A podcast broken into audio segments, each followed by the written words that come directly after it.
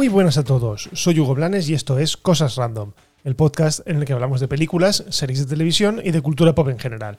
Bienvenidos todos y empezamos. Bueno, primero que nada, disculpad mi voz si está un poquito ronca, pero es que me acabo de despertar ayer. Intenté grabar el episodio y me pasó lo que nunca me ha pasado, que es que el ordenador se puso a actualizarse solo. Y los que tenéis Mac sabéis que cuando se pone a actualizar se puede tirar tranquilamente media hora. Y eso es lo que pasó. Se me hicieron las diez y pico y al final dije, mira, no tengo ganas porque entre pitos y flautas me tiro aquí hasta las 12 de la noche. Así que bueno, empiezo ahora, lo grabo de buena mañana y punto. Bueno, empezamos el episodio con una noticia, la verdad es que totalmente inesperada, y es que habrá Arma Letal 5. Han pasado 22 años desde el estreno de la cuarta parte y la verdad es que prácticamente nadie confiaba en que hubiese una quinta entrega de la saga, al menos yo ya se me había hasta olvidado. Si bien es cierto que el rumor ha sido algo recurrente durante los últimos años, especialmente ahora que Hollywood parece que va corta de ideas, nunca llegaba a concretarse en nada, siempre se quedaba en una especie de rumor y punto. Bueno, pues ha sido el propio Mel Gibson, uno de los protagonistas, quien se ha encargado de confirmar la existencia del proyecto. El actor fue entrevistado eh, en Good Morning America, que es una especie de programa matinal que hacen en Estados Unidos a, nivel nacional, y con motivo del estreno de su nueva película, Fatman, que es una película en la que da vida a un peculiar Santa Claus. Bueno, yo de esta película no tengo ni idea. Pero bueno, justo al final de la entrevista le preguntaron, como ocurre en infinidad de ocasiones, por la continuación de su famosa saga. A lo que esta vez, bueno, contestó de una manera bastante diferente. Afirmó que efectivamente la película está en marcha y, lo que es todavía mejor, Richard Donner, responsable y director de las anteriores entregas de la saga, está también en el proyecto. Algo que la verdad es que me ha dejado un poco de piedra porque el bueno de Richard Donner, director de Superman, cuenta ya con nada más y nada menos que 90 añazos. Y hace 14 que no dirige absolutamente nada. Pero bueno, imagino que Warner tendrá la confianza en él suficiente como para entregarle este proyecto.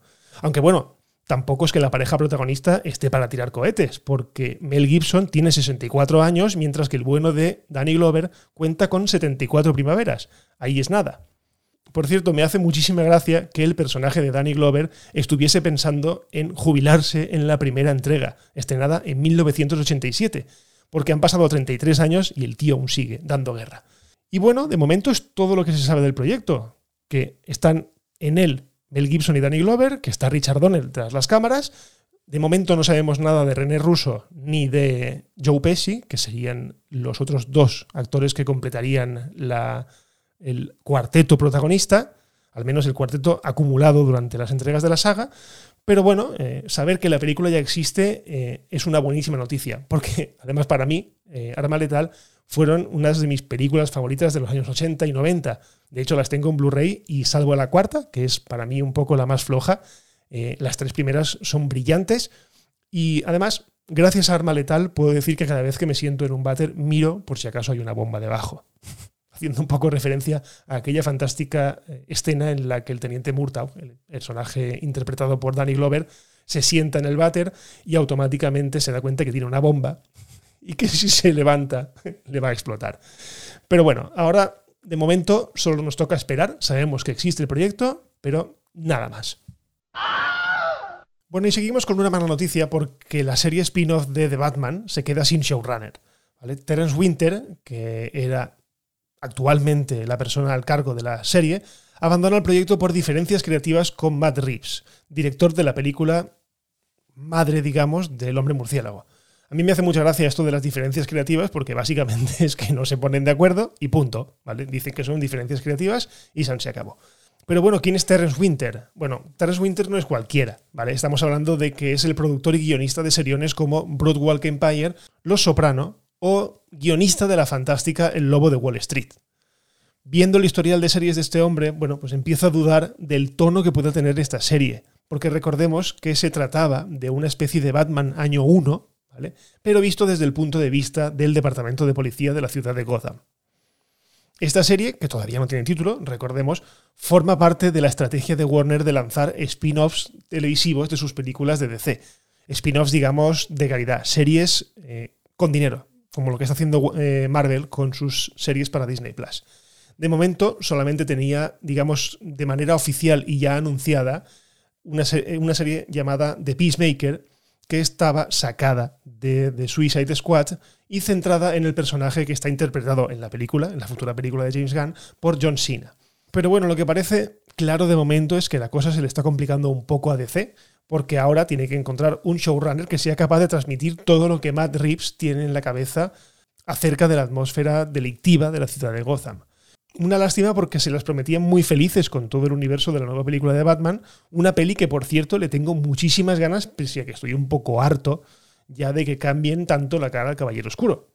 Y es verdad, porque recordemos que desde el Batman de Tim Burton, estrenada en 1989, hemos tenido nada más y nada menos que seis diferentes.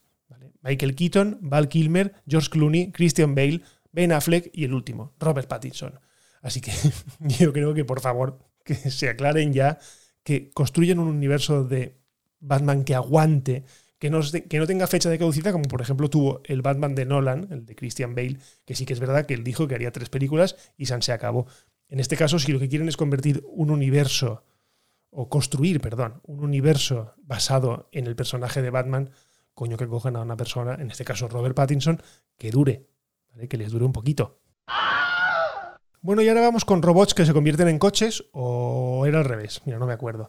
Bueno, el tema es que hace algunos meses sabíamos ya de la intención de Paramount Pictures y la juguetera Hasbro de hacer una especie de reinicio de la saga de Transformers. Y así seguir estirando el chicle de la saga que, pese a que se pueda dudar de su calidad, que no, no lo discuto a nadie, ha sido la más de rentable. Bueno, pues la publicación estadounidense Deadline ha publicado que será el director de Creed 2, la segunda parte de Creed, Steve Cable Jr., el encargado de dirigir al menos una de las dos películas que se han planteado, digamos, de inicio. ¿vale?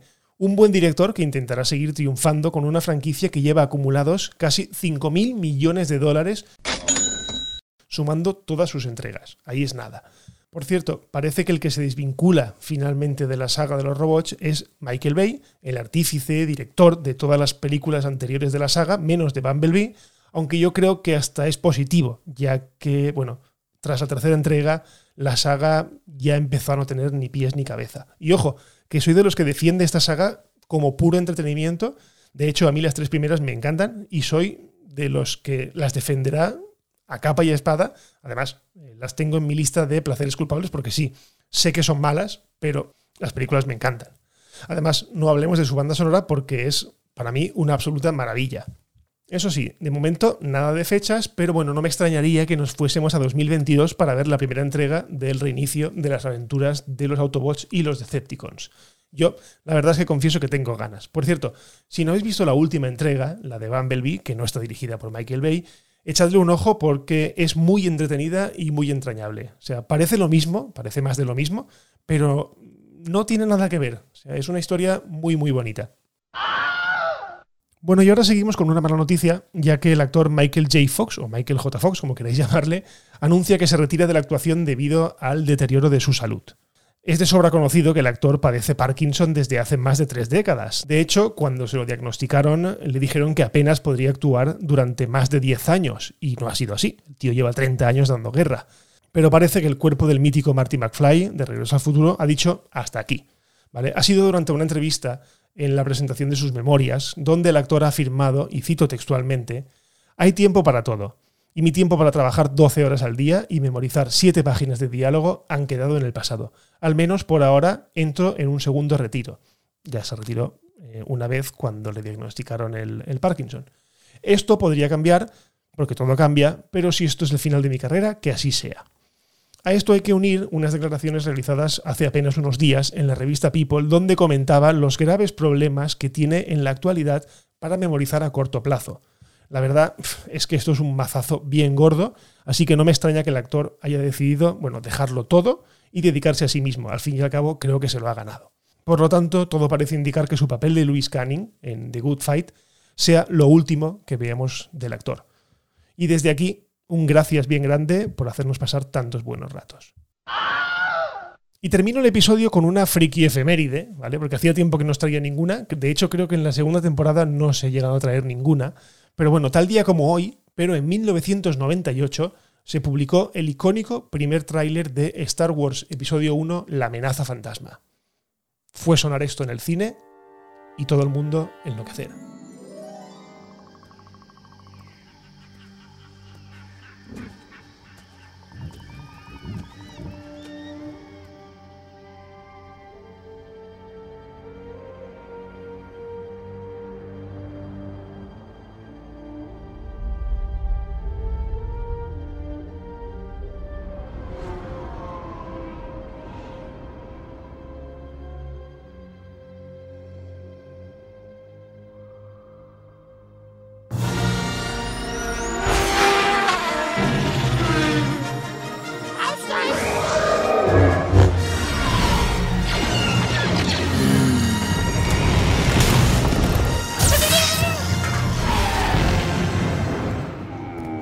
Refer to the prophecy of the one who will bring balance to the Force. You believe it's this boy? He can see things before they happen. He can help you. The Force is unusually strong with him. He was meant to help you. Anakin! Tell him to take off! Will I ever see you again? What does your heart tell you? Bueno, no os lo pongo entero, la verdad, porque es, es un poco larguito, pero ¿qué queréis que os diga? O sea, yo cuando vi esto en el año 98, que además era una época, digamos, pre-internet, había internet, pero no estaba masificado, no teníamos conocimiento de noticias eh, tan al día y tan, y tan de manera inmediata. Cuando yo vi en el cine, en 1998, que se iba a hacer una nueva película de Star Wars, o sea, yo en ese momento, cuando acabé de ver el tráiler en el cine, que además no recuerdo ni siquiera qué película estaba viendo, yo por mí ya me podría haber salido. De hecho, en muchos cines de Estados Unidos, esto lo he leído y es cierto, mucha gente pagaba la entrada simplemente para ver el tráiler y largarse. O sea, directamente pagaban 9 dólares, lo que fuese la entrada de cine, y, directamente veían el tráiler y se largaban, porque lo que querían era vivir la experiencia de ver ese tráiler en el cine. Ya os digo que fue todo un pelotazo, fue un soplo de, de ilusión. Luego, evidentemente, pues nos vino a todos la bajona cuando vimos el episodio 1, pero solamente con oír de nuevo en el cine los acordes de la música de John Williams para Star Wars, aquello fue, vamos, una cosa increíble. O sea, totalmente increíble que yo creo que jamás volveré a vivir porque ya no lo viví cuando vimos el primer tráiler del episodio 7 porque ya, digamos que se sabía desde hacía mucho tiempo que se estaba trabajando en una película, en una, nueva trilogía, que Disney había comprado eh, Lucasfilm, pero lo que se vio en el 98, aquella sensación de que por fin, o sea, por fin, después de tantísimos años de pedirle a Lucas que volviese a retomar la saga, el tío cogía y nos hacía la trilogía de las precuelas. No sé, yo a mí ahora mismo se me ha puesto la piel de gallina solamente escuchando el audio, porque que lo que os digo es, fue algo bestial. Y por si queréis echarle un ojo eh, visual, no solo auditivo, os dejo el enlace, como siempre, en las notas del episodio y lo podéis ver. Yo, de hecho, en el día de ayer ya lo vi cuatro veces. Pero bueno, yo es que estoy un poquito enfermo con esto.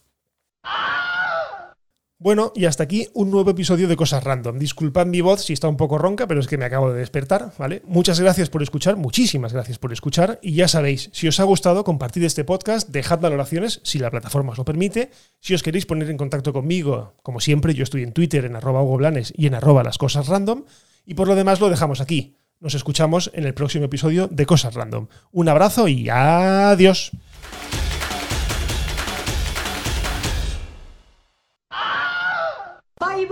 Hasta otro ratito, ¿eh?